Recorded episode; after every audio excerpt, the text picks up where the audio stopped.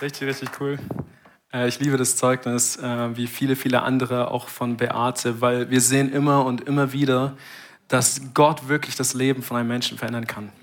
Und nicht nur Gott, sondern auch einfach in der Gemeinschaft, zusammen mit anderen Gläubigen, mit Christen. Ist gut, wenn du nicht allein gelassen bist. Und äh, ich bin so froh, dass ich heute mit euch hier sein darf. Ihr seht fantastisch aus. Ähm, ich glaube, das ist eine richtig gute Gelegenheit, dein Herz aufzumachen, zu hören, was Gott zu dir sprechen möchte heute Morgen. Ich glaube, Gott hat ein Wort für uns. Und äh, ich will auch ganz kurz grüßen unsere Pastoren, äh, Toni und Cornelia Heule. Du musst unbedingt wiederkommen in zwei Wochen, wenn sie wieder da sind und sie äh, kennenlernen und auch erleben. Aber es ist für mich immer ein großes Vorrecht, hier mit euch zu sein und euch dienen zu dürfen. Aber Ganz liebe Grüße an die USA. Vielleicht können wir Ihnen auch einen Applaus geben. ähm, und ich glaube, Sie werden auch richtig aufgetankt wieder zurückkommen. Ja, wir sind in einer Predigtserie. Thomas hat schon gesagt, liebevolle Beziehungen. Es ist kein Geheimnis, dass wir in einer der einsamsten Generationen aller Zeiten leben. Äh, trotz Social Media und allen möglichen äh, Wegen, die wir haben, um miteinander zu verbinden, zu connecten, ist die Anzahl von einsamen Menschen und Depressionen insbesondere extrem gestiegen über die letzten Jahre. Und ich glaube, Gottes Wille für dich ist nicht depressiv zu sein. Gottes Wille für dich ist im Sieg zu leben. Dafür steht unsere Kirche. Ähm, ein Segen zu sein für andere Menschen, den Unterschied zu machen äh, in, in deinem Umfeld, wo du bist. Und darüber werden wir heute ein bisschen sprechen. Ähm, als ich in diese Kirche gekommen bin, ich weiß noch das allererste Mal, äh, wo ich hier war zu Besuch, die erste Person, die mich, also mit die erste Person, die mich begrüßt hat, war Marco Kletting. Dr. Marco Kletting, weiß nicht, ob du ihn kennst. Und, und er hatte eine Kleingruppe und er hat eine absolute Berufung, über äh, Glauben und Wissenschaft äh, zu reden. Und er hat gesagt, Josh, wenn du hierher ziehst, dann musst du in meine Kleingruppe, auf jeden Fall, was gleich so unterschreiben mäßig. Und ich sage so, keine Ahnung, erst mal gucken. Und äh, bei mir in der Kirche gab es so Hauskreise und so, aber da waren eher so für die Älteren. Also wir hatten immer so unsere Jugendgruppe. Ansonsten Kleingruppen in der Form hatte ich eigentlich noch nie gehört. Und auch als ich dann tatsächlich hergezogen bin und äh, meine wunderbare Frau kennengelernt habe, die hier auch sitzt, ähm, dann kam irgendwann äh, Matthias und Ramona auf uns und sagten, hey, wir haben eine Kleingruppe, wollt ihr nicht da Teil von sein? Wir haben schon angefangen zu dienen in der Kirche, wir haben Lobpreis gemacht, wie unser wunderbares Team heute Morgen ähm, und waren in der Jugend involviert und haben gedacht, ey, das reicht doch, wirklich. Also wir machen genug in der Kirche, zwei Abendtermine pro Woche, das war das, worauf wir uns geeinigt hatten. Ähm, und die, die sind hartnäckig geblieben und gesagt, ihr müsst kommen, Gott tut was in unserer Kleingruppe und ihr solltet unbedingt dabei sein. Und dann sind wir gekommen und ähm, es war wirklich eine starke Zeit, jeder Abend. Und wir haben das Essen natürlich genossen als Studenten. und den, ich weiß noch, es gab immer Traubensaft und Apfelsaft. Traubensaft war ganz wertvoll. aber ich habe von der ganzen Zeit, ich kann mich nicht mehr an alles erinnern, aber ich habe einen Abend immer noch in Erinnerung, weil ich wusste, Anne und ich haben uns kennengelernt und ich habe ein bisschen mehr von ihrer Geschichte gehört, weil sie ja aus den Philippinen kam. Das war ganz spannend für mich. Und sie hat erzählt, sie hatte ähm, eine Kindheitserfahrung gemacht, wo sie Albträume hatte, regelmäßig den gleichen Albtraum, ähm, ganz, ganz schlimm, wirklich eigentlich fast dämonisch. Und ähm, klar, wir haben beide geglaubt und so, und Gott ist unser Schutz und so. Und ich weiß noch den einen Abend, wo wir dann in der Kleingruppe waren und äh, das Thema war einfach, ich weiß nicht mehr, was das Thema war, aber wir haben auf jeden Fall alle füreinander gebetet. Und hey Leute, das ist Kraft, wenn wir zusammen beten. Amen. Ähm, ich liebe das. Und wir haben zusammen gebetet, dann auch äh, für Anne. Und es war das zweite Mal, dass ich gesehen habe, wie Dämonen sich manifestieren, äh, wirklich. Äh, irgendwas war da einfach ein Geist, wo, wo bis dahin einfach in ihrem Leben war. Und von diesem Abend an, sie hat nie wieder, also zumindest mir gegenüber, nie wieder davon erzählt. Ich glaube, sie ist wirklich frei geworden an diesem Abend. Und das war nicht die Predigt, das war nicht ich, das war nicht äh, unsere Leiter, das war einfach Kleingruppe. Das war einfach dieses Zusammenstehen und, und diese, diese Kraft, die wir haben und den Glauben, den wir haben, zu vereinen, dass Gott immer noch Menschen befreien kann, auch von dieser depressiven, unterdrückenden, vielleicht sogar dämonischen Manifestationen, die wirklich real sind, Leute. Vielleicht erlebst du das hier in Deutschland nicht so häufig. Ähm, ich habe das erste Mal in Afrika erlebt, aber der Teufel ist real. Wirklich. Es gibt einen Widersacher und er versucht, dein Leben zu zerstören. Und es ist gut, dass du im Haus Gottes bist heute Morgen, weil hier in diesem Haus, glaube ich, gibt es Ermutigung, Erfrischung, äh, Freundschaft, Freude. Ich hoffe, du hast die Zeit genutzt in Anbetung. Ich habe geliebt die Lieder, die wir heute Morgen gesungen haben. Äh, in Tat und Wahrheit, die Woche war für uns ziemlich hart. Wir hatten einen Report vom Arzt. Ähm, wo, wo die Ärzte uns prinzipiell gesagt hat, wenn ihr nicht früher gekommen wärt, hättet ihr sofort mit eurer Kleinen ins Krankenhaus gehen müssen. Das ist todesgefährlich. Ähm, ihr müsst sofort behandelt werden. Und was machst du in diesen Momenten? Und das Erste, was ich ganz oft mache, ist, ich, ich, ich schreibe den Leuten, die ich kenne, in der Nachricht, sage, hey, bitte bete für uns. Und äh, das Zweite, was ich mache, ist das, was wir heute Morgen gemacht haben. Ich fange an, all das, was ich zu weiß, die Bibel stellen, die Lieder. Manche fragen mich manchmal, warum singt ihr immer wieder die gleichen Lieder? Nun, wir singen immer wieder die gleichen Lieder, nicht nur um es unserem Team leicht zu machen, sondern auch dir zu helfen, dass du ein Lied hast unter der Woche, was, wenn diese Situation kommt, du sagen kannst, du bist heilig, heilig, heilig. Mit dir stehe ich auf festem Grund. Wenn alles fällt, wenn das Leben manchmal an dir zieht, dann brauchst du manchmal ein Lied, was dich trägt wie so ein Ohrwurm, wo du vor dir hersehen kannst, sagen, du bist, du bist immer noch in Kontrolle, Jesus. Und ich liebe das, dass wir, ähm, wir, wir haben gute Freunde hier auch in der Kirche und ich liebe das, nicht alleingelassen zu werden oder alleingelassen zu sein mit dem. Wir haben immer Gott. Gott sagt, er wird dich niemals verlassen noch versäumen. Aber wir sind auch umgeben von guten Mentoren, Menschen. Ich glaube wirklich, wir haben gute Pastoren, gute Leiter hier in dieser Kirche, die mit uns stehen und uns helfen in solchen Situationen. Und ähm, dieses Thema Beziehung, über was wir sprechen, ist so zentral in der Bibel. In Tat und Wahrheit ist es eins der Themen, womit die Bibel anfängt. Ist dir das schon mal aufgefallen? Lass uns mal gehen zu 1. Mose, Kapitel 1, Vers 27. Da heißt es, da schuf Gott den Menschen. Da sind wir entstanden.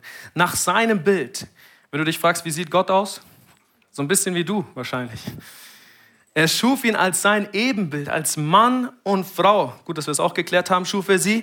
Gott segnete sie dann und sagte zu ihnen, seid fruchtbar, vermehrt euch, füllt die Erde, macht sie euch untertan, herrscht über die Fische im Meer, über die Vögel im Himmel und über die Tiere auf der Erde. Gott hat dich erschaffen, nicht weil er gerade keine Ahnung hatte, was er sonst machen sollte, sondern Gott hat dich erschaffen, um Beziehung mit dir zu haben. Alles, was Gott möchte von dir, ist dein Herz. Beziehung mit dir zu haben. Am liebsten jeden Tag, in jedem Moment. Ich habe das geliebt kürzlich gehört von einem, von einem anderen Pastor gesagt, es geht gar nicht darum, dass wir immer so religiös beten. Manchmal ist es einfach nur, du bist in einer Entscheidung und du denkst daran, Gott in diese Entscheidung einzubeziehen. Das ehrt Gott. Er liebt es. Er liebt es, Teil von dir zu sein. Wir lesen in der Bibel, dass Gott gewandelt ist mit Adam und Eva durch den Garten Eden. Er hat es geliebt, Zeit mit ihnen zu verbringen. Gott liebt Beziehung. Und äh, wenn du die Bibel ein bisschen kennst, dann weißt du, es gibt Gott, der Heilige Geist und Jesus, diese Dreieinigkeit. Und es ist interessant, dass Gott nicht nur eins ist, sondern drei in eins, weil das immer wieder sagt, wir, lass uns machen, wir. Es, es spricht vom Plural. Also Gott selber ist mit sich selber auch immer in Beziehung. Gott lebt Beziehung. Und ähm, ich glaube, deswegen ist dieses Thema so wichtig, weil unser Gott ein Beziehungsgott ist und weil damit alles angefangen hat und weil auch seit der Sündenfall war, seitdem die Menschen sich dann gegen Gott entschieden hat, alles, was Gott versucht hat über die ganzen Jahre, über diese ganzen Schritte, die wir dort nachlesen können in der Bibel, die Gott mit den Menschen gegangen ist, es war immer die Sehnsucht, wieder Beziehung zu haben zu dir. Es ist ihm so wichtig. Es ist seine DNA.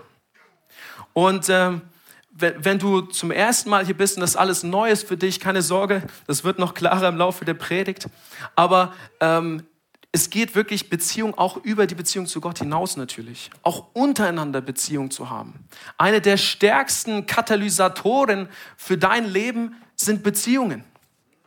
Ich habe das kürzlich ähm, zu unseren Leitern, glaube ich, gesagt, wenn ihr, ich, ich komme aus der Wirtschaft, ich bin Unternehmensberater auch vom Beruf und äh, wir wissen, dass die schnellst wachsendsten neu gegründeten Unternehmen ganz oft haben einen Business Angel. Ich weiß nicht, ob ihr das schon mal gehört habt. Also jemand, der mit Erfahrung und mit Finanzen investieren kann in diese neue Firma. Der Grund ist, wenn nicht einfach nur Geld kommt in die neue Firma, sondern auch das Wissen von einem Mentor, dann können viele Probleme umschifft werden im Laufe der Zeit. Ja? Und deswegen wachsen die schneller und geht es denen besser. Also eine Beziehung ist essentiell wichtig für jeden von uns. Lass uns mal lesen hier in Prediger Kapitel 4, Vers 9, ein Vers, den wir schon gelesen haben in den anderen äh, Predigteilen zuvor. Da heißt es, es ist besser, dass man zu zweit ist als allein. Denn die beiden haben einen guten Lohn für ihre Mühe. Denn wenn sie fallen, so hilft der eine dem anderen auf. Wehe aber dem, der allein ist. Wenn er fällt, kein zweiter da ist, um ihn aufzurichten, ist er verloren. Auch wenn zwei beieinander liegen, so wärmen sie sich gegenseitig. Aber wie soll denn einer warm werden, wenn er allein ist? Und wenn man den einen angreift, so können beide Widerstand leisten und eine dreifache Schnur wird nicht so bald zerrissen. Das ist total logisch. Der Prediger macht kein kompliziertes Beispiel. Zusammen ist ganz oft besser. Ich sage nicht, dass es auch manchmal gut ist, dass du dir Zeit für dich nimmst und stille Zeit, aber es gibt viele, viele Gründe, die dafür sprechen, dass du in Beziehung lebst, dass du Freundschaften pflegst, dass ja, du auch verheiratet bist. Ja, wenn Gott nicht eine Berufung für dich hat, wo, wo das sehr schwierig wird. Aber sonst glaube ich, dass jeder von euch ähm, dazu berufen ist, äh, auch Beziehung zu leben in Partnerschaft. Ja? Und ähm, vielleicht dreh dich mal zu deinem Nachbar und sag, hey, hey Nachbar, dreh dich zu deinem Nachbar und sag, hey Nachbar, du brauchst eine Beziehung. Jetzt dreh dich zu dem anderen Nachbar, den du gerade ignoriert hast. Sag, hey Nachbar, Hast du Freunde? Hat er geantwortet? Wir brauchen Freundschaft. Amen. Und ähm, wenn du die Bibel anschaust, wir haben viele, viele Vorbilder und Beispiele da drin, ähm, wo wir sehen können, dass es gut ist, in einer Gruppe oder mit Freunden gemeinsam durchs Leben zu gehen. Einer der prominentesten Beispiele ist Jesus selbst. Ist dir das schon mal aufgefallen? Wenn ich die Bibel lese, wie der Dienst von Jesus anfängt und zu was er berufen ist und zu was er fähig ist, als sowohl Gott als auch Mensch, wo er ja gleichzeitig ist, dann denke ich so, Jesus, eigentlich brauchst du niemanden. Du bist ja der Obermacher eigentlich. Ja? Besser, du bist nicht abgelenkt noch von irgendwelchen äh, Pfeifen, sagen wir manchmal aus der Familie.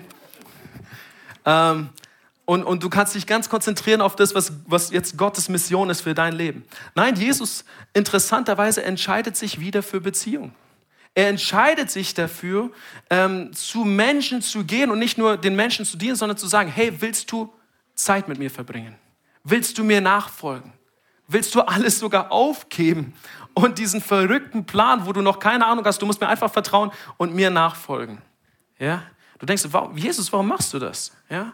Zum Beispiel in Lukas Kapitel 5, Vers 8. Das ist eine der ersten Begegnungen. Da heißt es, als Simon Petrus das sah, Jesus hatte gerade ein Wunder getan für ihn, Versorgungswunder, kniete er sich vor Jesus hin und sagte, Herr, geh weg von mir, ich bin ein sündiger Mensch. Denn er und seine Begleiter waren tief erschrocken, weil sie einen solchen Fang gemacht hatten. Und genauso ging es Jakobus und Johannes, den Söhnen von Zebedeus, die mit Simon zusammenarbeiteten. Und jetzt pass auf, doch Jesus sagte zu ihm, Simon, du musst dich nicht fürchten von jetzt an wirst du ein Menschenfischer sein. Und dann zogen sie die Boote an Land und ließen alles zurück und folgten Jesus. Wir reden ganz oft darüber, was es bedeutet, dieses Opfer, was sie gebracht haben. Die Theologen sind sich ziemlich sicher, dass sie nicht einfach nur ein Boot hatten und hobbymäßig Fische gefangen haben, sondern das war ein richtiger Fischerei-Business, was sie aufgegeben haben, wo sie gut verdient haben, wo sie die Familien auch versorgt haben. Ja? Und es gibt viele Hinweise darauf, dass Petrus verheiratet war, schon zu der Zeit. Also er hat wirklich ein Opfer gebracht, indem er das gemacht hat. Ja? Aber dann auch Jesus zu sehen, der auf einmal Menschen mitnimmt wie Petrus. Ja? Jesus, hast du keine Menschenkenntnis? Hast du mal, hast du mal Bewerbungsunterlagen gelesen von dem Mann? Ja? Äh, äh, Talentbeschreibung und was es alles gibt heute, damit wir uns ein bisschen absichern können von verrückten Leuten. Ja? Dann hättest du vielleicht gewusst, dass der irgendwann später jemand das Ohr abhackt. Ja? Hättest dir das ersparen können. Ähm, oder äh, Jakobus und Johannes bekommen später den Titel Donnersöhne, weil sie drauf und dran waren, Feuer auf eine Stadt fallen zu lassen. So waren die drauf. Ja? Und du fragst Jesus, warum verbringst du Zeit mit solchen Leuten? Aber ich glaube, Jesus ist mehr daran interessiert an der Beziehung als an deiner Begabung, als an dem, was du ihm bringen kannst, was, den Mehrwert, wo du denkst, wo du, kennt ihr das, wenn ihr manchmal zu Gott geht und sagt, oh Gott, ich, ich, ich mach mal was für dich. Ich gebe jetzt mal, ich gebe jetzt mal Gas für dich. Denkst, denkst du, Gott braucht es? Er ist allmächtig, aber er liebt es, uns zu benutzen, weil er gerne Beziehung mit uns haben möchte. Und er lebt uns das vor, dass es gut ist. Wir, wir lesen dann, kommen immer mehr Jünger dazu, bis dann zwölf Jünger zusammen sind, wie diese zwölf Jünger alles miteinander gemacht haben. Eigentlich die ganze, fast die ganze Zeit, wo der Dienst von Jesus auf dieser Erde war, war er umgeben von diesen Jüngern. Ja, elf Jünger und ein Hater, sage ich immer. Den hat er auch noch mitgenommen. Ja. was du daraus lernen kannst, und das ist so wichtig für uns Deutsche, bitte schreib das auf. Gott ist nicht nur ergebnisorientiert, er ist auch personenorientiert oder beziehungsorientiert. Gott geht es manchmal nicht einfach nur darum, die Sache zu erledigen. Bam. Ich glaube sogar, dass das manchmal ein Grund ist, warum ein Wunder nicht sofort passiert. Weil Gott ist mehr daran interessiert, Beziehung zu dir haben, als einfach nur etwas Spektakuläres in deinem Leben zu tun. Damit du sagen kannst, hm, Nein, Gott ist interessiert an uns, an unserem Herzen. Er ist total beziehungsorientiert. Kürzlich für Arbeit musste ich äh, ein interkulturelles Training machen, weil ich in ein paar Wochen äh, nach Korea fliege, auf eine Messe. Und äh, die Trainerin hat zu uns gesagt, kulturell ist etwas ganz anderes in Korea als in Deutschland. Wir Deutschen, wir sind scharfe, scharfe Häuslebauer, fertig kriegen den Job, wo wir vor uns haben und die Arbeit und Aufgabenlisten und der E-Mail-Postfach abarbeiten. Vielleicht kennst du das. Ähm, in Korea sind die Leute beziehungsorientiert. Wenn du keine Beziehung hast zu der Person, dann kannst du dein Geschäft vergessen. Da wird viel mehr nach Bauchgefühl entschieden. Gesagt, Jose, du kannst dich darauf einstellen, nach der Messe, zehn Stunden, egal wie lange du da warst, du wirst noch Abendessen bis 1 Uhr nachts. Weil die wollen dich persönlich kennenlernen. So. Wirklich. Können wir nicht einfach ein Geschäft abschließen? Nein, das, das, wird nicht möglich sein. Du musst die Beziehung bauen. Und als ich das studiert habe, habe ich gesagt, wow, unser Gott ist eigentlich auch so. Und ich glaube, es ist sogar der bessere Weg. Ja? In Markus Kapitel 9, Vers 2, und jetzt kommen wir gleich zum Titel von heute, von der habe ich noch gar nicht gesagt. Markus Kapitel 9, Vers 2 ähm, lesen wir, dass sechs Tage später nahm Jesus Petrus, Jakobus und Johannes mit und führt sie auf einen hohen Berg. Nur sie allein, nur die vier. Dort vor ihren Augen veränderte sich plötzlich sein Aussehen. Seine Kleidung wurde blendend weiß, so weiß, wie sie kein Bleich auf der Erde hätte weiß machen können. Und dann erschien Elia und Mose vor ihnen und fingen an, mit Jesus zu reden. Rabbi, wie gut, dass wir hier sind, rief Petrus. Wir wollen drei Hütten bauen, eine für dich, eine für Mose, eine für Elia. Er ist komplett vercheckt, um was es eigentlich geht. Ähm, aber was interessant ist, dass Jesus von den zwölf nochmal drei rausgenommen hat in einen inneren Kreis. Das waren die engsten Vertrauten. Wir haben sie ja vorhin schon kennengelernt. Petrus, Jakobus und Johannes. Das waren die, auch wenn wir äh, später lesen vor der Kreuzigung, die hat Jesus nochmal näher genommen zum Beten, auch gerade wo es darum ging, dass er sein Leben für uns gelassen hat. Jesus hat einen inneren Kreis gesucht. Menschen, die er investiert hat und denen er ganz vertraut hat. Und der Botschaft von heute Morgen ist, dein Inner Circle. Das ist ein englischer Titel, aber du kannst auch sagen, dein innerer Kreis. Hast du einen inneren Kreis von Freunden? Ja, überhaupt hast du Menschen in deinem Leben positioniert, denen du vertraust. Und zwar so sehr vertraust, dass wenn sie in dein Leben sprechen und es geht konträr zu was du dachtest, was du machen solltest oder wie du bist, dass du das annehmen kannst. Das ist meine Frage an dich heute Morgen. Hast du solche Menschen in deinem Leben positioniert? Ist ganz, ganz wichtig. Du sagst du, ja, Josh, das war Jesus, äh, das ist ja hier der Oberstandard. Lass uns mal schauen, ein bisschen später, Apostelgeschichte Kapitel 18, Vers 1. Da lesen wir von Paulus. Da verließ Paulus Athen und kam nach Korinth und er lernte Aquila kennen, einen Juden, der aus der Landschaft Pontus stammte. Und kurz vorher war er zusammen mit seiner Frau Priscilla aus Italien gekommen, weil Kaiser Claudius ein Gesetz erlassen hatte, das alle Juden aus Rom verbannte. Und Paulus suchte die beiden auf und weil er das gleiche Handwerk wie sie ausübte, sie waren Zeltmacher, blieb er dort mit ihnen zusammen. Über längere Zeit übrigens, mehrere Monate. An jedem Sabbat unterhielt sich Paulus in der Synagoge mit den Leuten und überzeugte den Juden und Griechen. Und als dann Silos und Timotheus aus Mazedonien nachkamen, konnte Paulus sich ganz der Verkündigung widmen und nachdrücklich bezeugte er den Juden, dass Jesus der Messias ist. Was wir hier rauslesen ist, Paulus, ein Jünger so wie du und ich, der Jesus nachgefolgt ist, und der auch Zeichen und Wunder erlebt hat, der hätte auch sagen können, Gott wirkt durch mich, ich brauche jetzt nicht noch viele andere. Er hat sich auch ganz bewusst entschieden, Menschen mitzunehmen auf seine Reise, diese Beziehung zu bauen zu Menschen wie Priscilla und Aquila, die eigentlich nur ein gemeinsames Talent, ein gemeinsames Hobby hatten, wo, wo er jetzt gar nicht so groß von profitiert hat. Und auch Leute wie Silas und Timotheus. Also er ist auch nicht alleine durch den Dienst, durch diesen Auftrag, den Gott ihm gegeben hatte, gegangen. Das alles zeigt mir immer und immer wieder in der Bibel, du kannst das gerne nachstudieren, dass Gott nicht nur eine Beziehung zu uns haben möchte, sondern dass Gott auch dabei ist, Menschen in deinem Leben zu positionieren, wo er erwartet, dass wir anfangen, Beziehung zu bauen. gegenseitig zu vertrauen, gegenseitig zu ermutigen. Auch die Berufung kennt, wenn Gott einen bestimmten Plan hat für dein Leben, ähm, dass jemand weiß, was der Auftrag ist, den Nils hat. Und dass sie ihn dabei anmuten, ermutigen und stärken kann. Ja?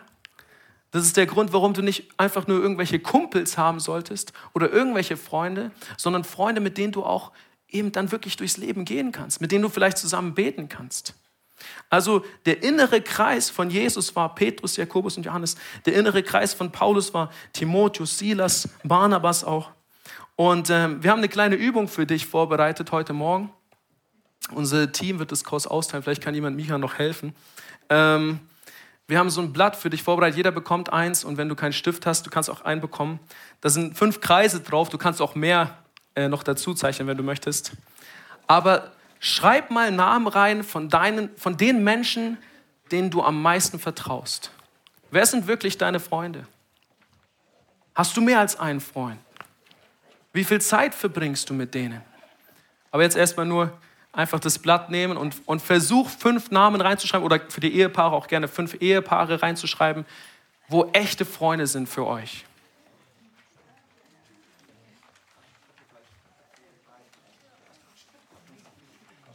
Geben euch ein bisschen Zeit, aber ich erkläre dann auch ein bisschen nebenbei.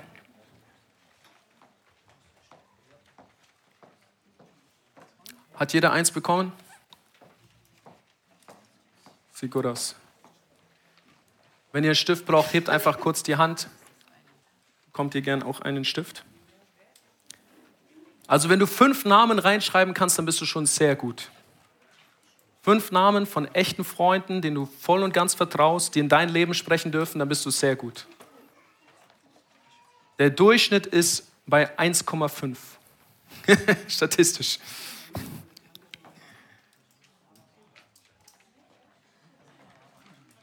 Fünf Namen oder fünf Ehepaare, Familie so und so, wer auch immer.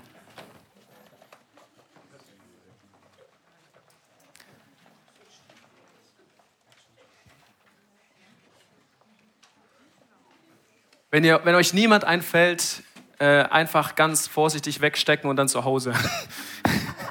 Spaß, Spaß. Ähm, warum machen wir diese Übung? Weil viele, wenn ich dich einfach so fragen würde, Johanna, hast du Freunde? Würden erstmal nicken, instinktiv. Aber wenn ich dir ein Blatt gebe und dich frage, oder bitte diese Namen drauf zu schreiben von den Menschen, die dir am engsten sind, die wirklich mit dir gerade durchs Leben gehen, dann wird es schwieriger. Aber es wird auch transparenter. Und dann, Leute, wenn ihr Namen da drauf geschrieben habt, wenn, wenn ihr wisst, ja, das ist diese Person, wie viel Zeit verbringst du gerade mit dieser Person? Deine Priorität sollte eigentlich sein Gott dein Ehepartner, wenn du verheiratet bist, oder dein Partner. Und, ähm, und dann diese Menschen, diese Freunde, weil die werden dir am besten tun in deinem Leben. Die werden dich am meisten ermutigen. Die werden dich korrigieren, wenn du dabei bist, Mist zu bauen. Auf meinem Zettel stehen zum Beispiel meine Eltern. Weißt du, wie toll es ist, deine Eltern anzurufen mit 30 und dann zu hören, dass du es wieder verbockt hast? Ist nicht cool. Ist nicht cool. Aber ich liebe das trotzdem zu machen, weil sie sind gute Ratgeber und mehr als Eltern auch wirklich in der Form gute Freunde für mich geworden in, für bestimmte Anliegen. Welche Namen? Wie oft triffst du dich mit ihnen? Und hast du Prioritäten an Zeit ihnen gegeben? Wenn dir wenig Leute einfallen oder du sagst, Josh, das ist eigentlich wirklich ein Thema für mich, ich, ich habe kaum Freunde, kaum Leute eigentlich, wo, wo ich wirklich alles teilen kann, keine Sorge, ich bin heute Morgen hier, um dir zu helfen. Weil wir als Kirche haben ein fantastisches System, um dich mit Menschen in Beziehung zu bringen, die solche Freunde werden können. Ich sage nicht, das ist garantiert und automatisch, aber es ist genau das, was ich schon am Anfang gesagt habe. Wir haben Kleingruppen hier in der Kirche. Und ich selber habe eine Weile gebraucht, den Mehrwert davon zu verstehen, weil ich dachte, das ist einfach noch eine Sache, die wir machen als Kirche. Aber mittlerweile sagen wir, unsere, Kleingruppe, äh, unsere Kirche besteht aus Kleingruppen. Die meisten Leute, die du hier sitzen siehst, sind Teil einer Kleingruppe, haben Menschen um sich herum, die sie regelmäßig treffen und regelmäßig sehen. Ja? Also Kleingruppen sind die Kirche. Warum? Weil du bist die Kirche. Kirche ist kein Gebäude. Kirche ist nicht Pastor Toni. Kirche sind wir alle, jeder von uns. Da, wo du hingehst, ist Kirche. Und da, wo ihr euch trefft, ist Kirche. Also Kleingruppen sind Kirche. Wir sagen, wir lieben das. Wir wollen als Kirche insgesamt groß genug sein, unsere Gottesdienste so gut machen, dass wir Menschen erreichen, dass wir dich erreichen, dass du sagst, wow, hier gibt es eine Kirche, toller Lobpreis, tolle Atmosphäre. Aber gleichzeitig wollen wir klein genug sein, um dich zu kennen. Und ich verspreche dir, ich, viele von euch kenne ich so vom Gesicht und Namen, äh, die meisten, aber viele von euch kennen, wirklich kennen tue ich nicht. Und wir, vielleicht haben wir auch gar nicht die Zeit, äh, das so von jedem so detailliert zu wissen. Aber die Kleingruppe gibt dir eine Möglichkeit, einen, einen engeren Raum, wo du dich so persönlich kennenlernen kannst. Das ist ein großer Wert von Kleingruppe. Wir sagen immer, Kleingruppe gilt das Prinzip des indischen Taxis. Wer kennt das Prinzip des indischen Taxis? Keiner? Das Prinzip des indischen Taxis heißt einfach, einer geht immer noch. Thomas hat es vorhin schon gesagt, unsere Kleingruppen, wir haben die in Terms, die starten dreimal komplett neu über das Jahr, wo ganz neu wieder äh, alle zusammenkommen für diese Gruppe. Du musst keine Angst haben, der oder die Neue zu sein. Ähm, aber selbst wenn du erst jetzt davon gehört hast und das so für dich verstanden hast, hast du immer noch die Möglichkeit, Teil einer Kleingruppe zu werden. Und wirklich mein Herz heute Morgen ist, dass du diesen Raum nicht verlässt, darüber nachzudenken, wer ist mein innerer Kreis? Wer sind meine Freunde? Und wenn du dir damit schwer tust, dann ich empfehle dir wirklich, bete und denk darüber nach, Teil von einer Kleingruppe zu sein. Die Leute dort sind nicht perfekt. Vielleicht findest du dort nur einen Freund, aber es wird dir helfen, in diesem Prozess zu starten. Ich sage auch nicht, äh, die Kleingruppen, die wir hier in der Kirche haben, ist das einzig wahre, um Beziehungen zu bauen. Es gibt noch so, so viel mehr. Ich kenne Geschäftsleute, die sagen, Josh, ich habe wirklich wenig Zeit. Aber vielleicht findest du andere christliche Geschäftsleute, wo ihr euch regelmäßig trefft wegen eurer Meetings. Dann nutzt doch diese Gelegenheit, Freundschaften zu bauen. Es gibt so, so viele Möglichkeiten. Oder Mütter, die sich je, regelmäßig auf dem Spielplatz treffen, jetzt wieder im Sommer. Dann nutzt diese Möglichkeit, Freundschaften zu bauen. Ja? Kleingruppen sind dafür da, Jüngerschaft zu, zu erleben. Da kannst du wirklich wachsen. Warum? Weil wenn äh, Reinhard mir erzählt, er hat dieses Problem, so und so mit seiner Familie und wir haben dafür gebetet. Nur dann habe ich die Chance, ihn beim nächsten Mal zu fragen und zu sagen, hey, hat es geholfen? Bist du einen Schritt weiter gekommen? Ich habe es geliebt. Jemand hat mir erzählt diese Woche, die Ehe war nicht geschieden, aber getrennt gelebt eigentlich. Und wir haben zusammen gebetet äh, in, in unserer Gruppe und sie gesagt, Gott hat ein Wunder getan. Seit ein paar Tagen nähern wir uns wieder an. Wir sind noch nicht ganz da. Wir müssen das Vertrauen wiederherstellen, aber die Haltung hat sich komplett geändert. Und das kann Gott tun. Und das kann Gott mit Freunden tun. Ja? Kleingruppen sind der Ort für Pastoral Care, für, für, wo, wo jemand auf dich schauen kann, dich betreuen kann, sagt, hey, Wassertaufe, das ist dein nächster Schritt. Wie, du hast noch nicht die Taufe im Heiligen Geist erlebt? Kein Problem, ich zeige dir, wie du das empfangen kannst. Ja? Weil da sind Menschen, denen du vertrauen kannst und ganz oft ist es so viel leichter. Es gibt manche von euch, die haben gesagt, oh, der Pastor besucht mich nie, der hat gar kein Interesse an mir. Unsere Pastoren haben eine eigene Kleingruppe. Das sind sechs Leute. Wenn du unsere Pastoren kennenlernen möchtest, geh in diese Kleingruppe. Dann nehmen die sich Zeit für dich, das glaubst du gar nicht. Da kannst du die auch noch mal ganz anders persönlich kennenlernen. Kleingruppen, ich glaube, sind eine der besten Möglichkeiten gegen Depression. Bin ich absolut überzeugt. Ich sage nicht, Therapie und diese anderen Dinge sind schlecht. Ich glaube, das hat wirklich auch seinen Platz. Aber wenn du kämpfst mit Einsamkeit und mit diesen Gedanken, dann bitte komm in eine Kleingruppe. Und, und bau Vertrauen. Und wenn das Vertrauen da ist, dann kannst du dich dort öffnen. Und dann kann Gott etwas tun, das glaubst du gar nicht. Ja?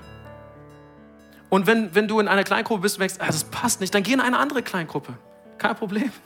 Es geht uns darum, dass du Gott erlebst in Beziehung. Danke, Jesus. Ich habe eigentlich noch ein noch ein ganz anderes Thema, aber ich reiße es nur an. Kleingruppen sind auch ein genialer Ort, um jemanden zu daten. Hallo, alle Singles. Wollt ihr kurz die Hand heben, damit ihr seht?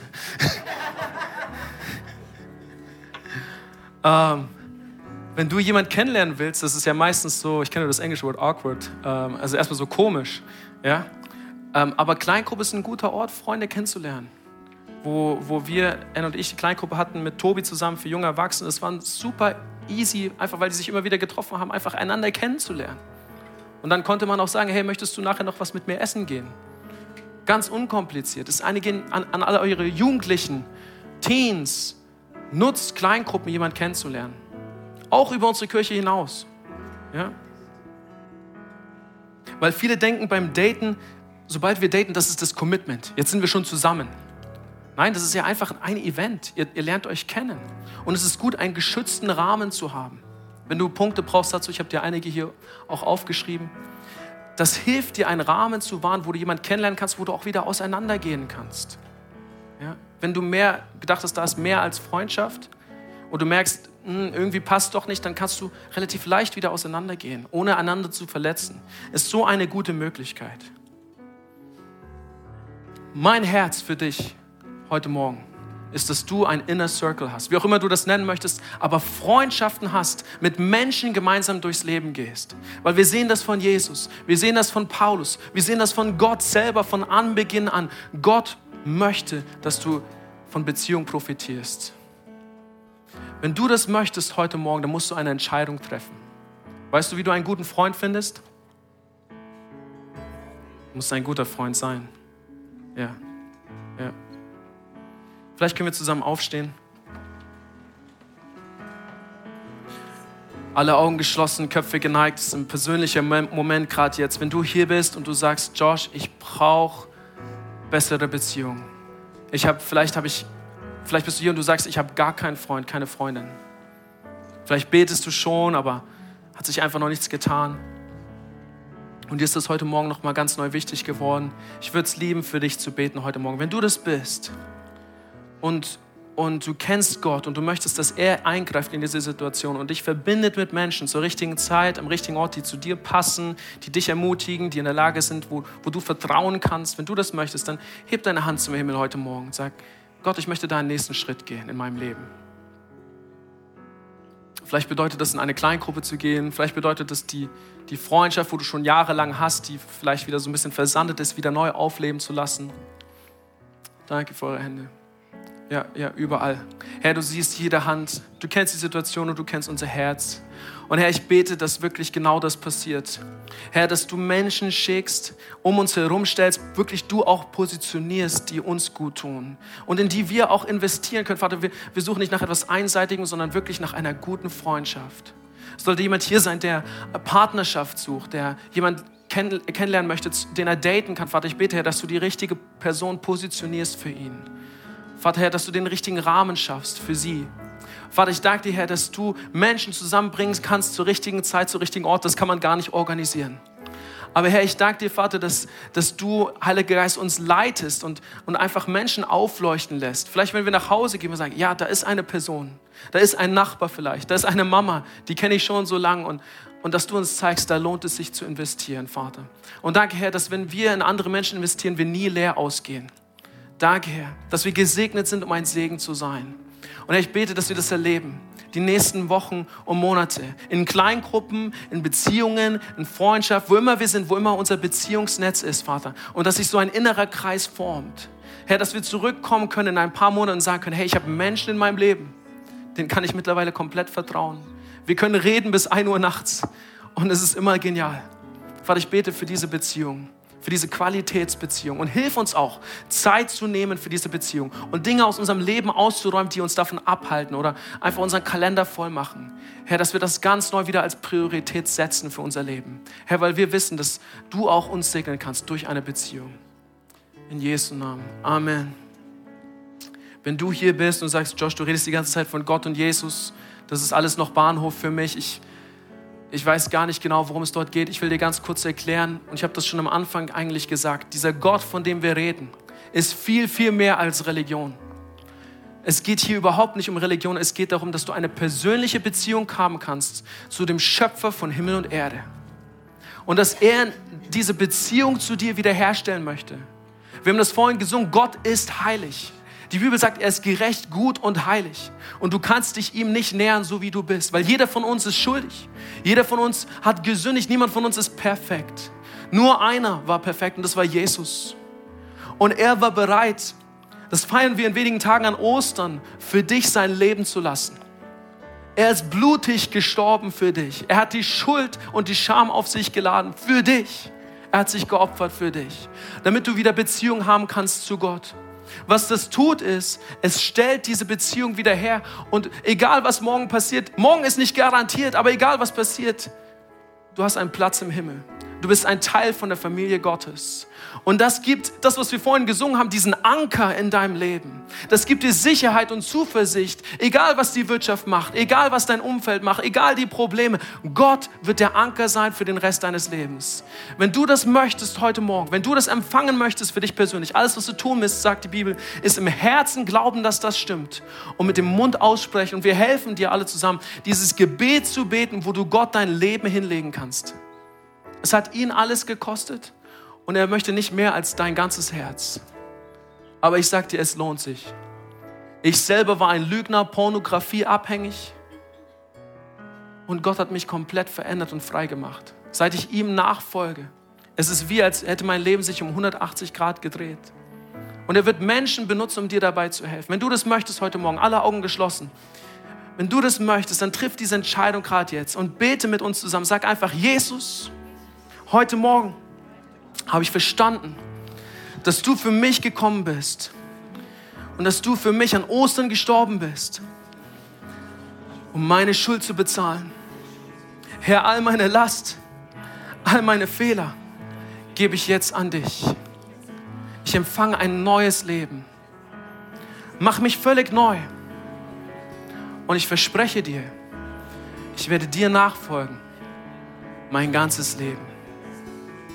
Jesus, ich liebe dich. Amen. Wenn du das gebetet hast heute zum allerersten Mal, wir gratulieren dir. Das ist eine der wichtigsten Entscheidungen deines Lebens. Du wirst es nicht bereuen. Und wir würden es lieben, davon zu erfahren.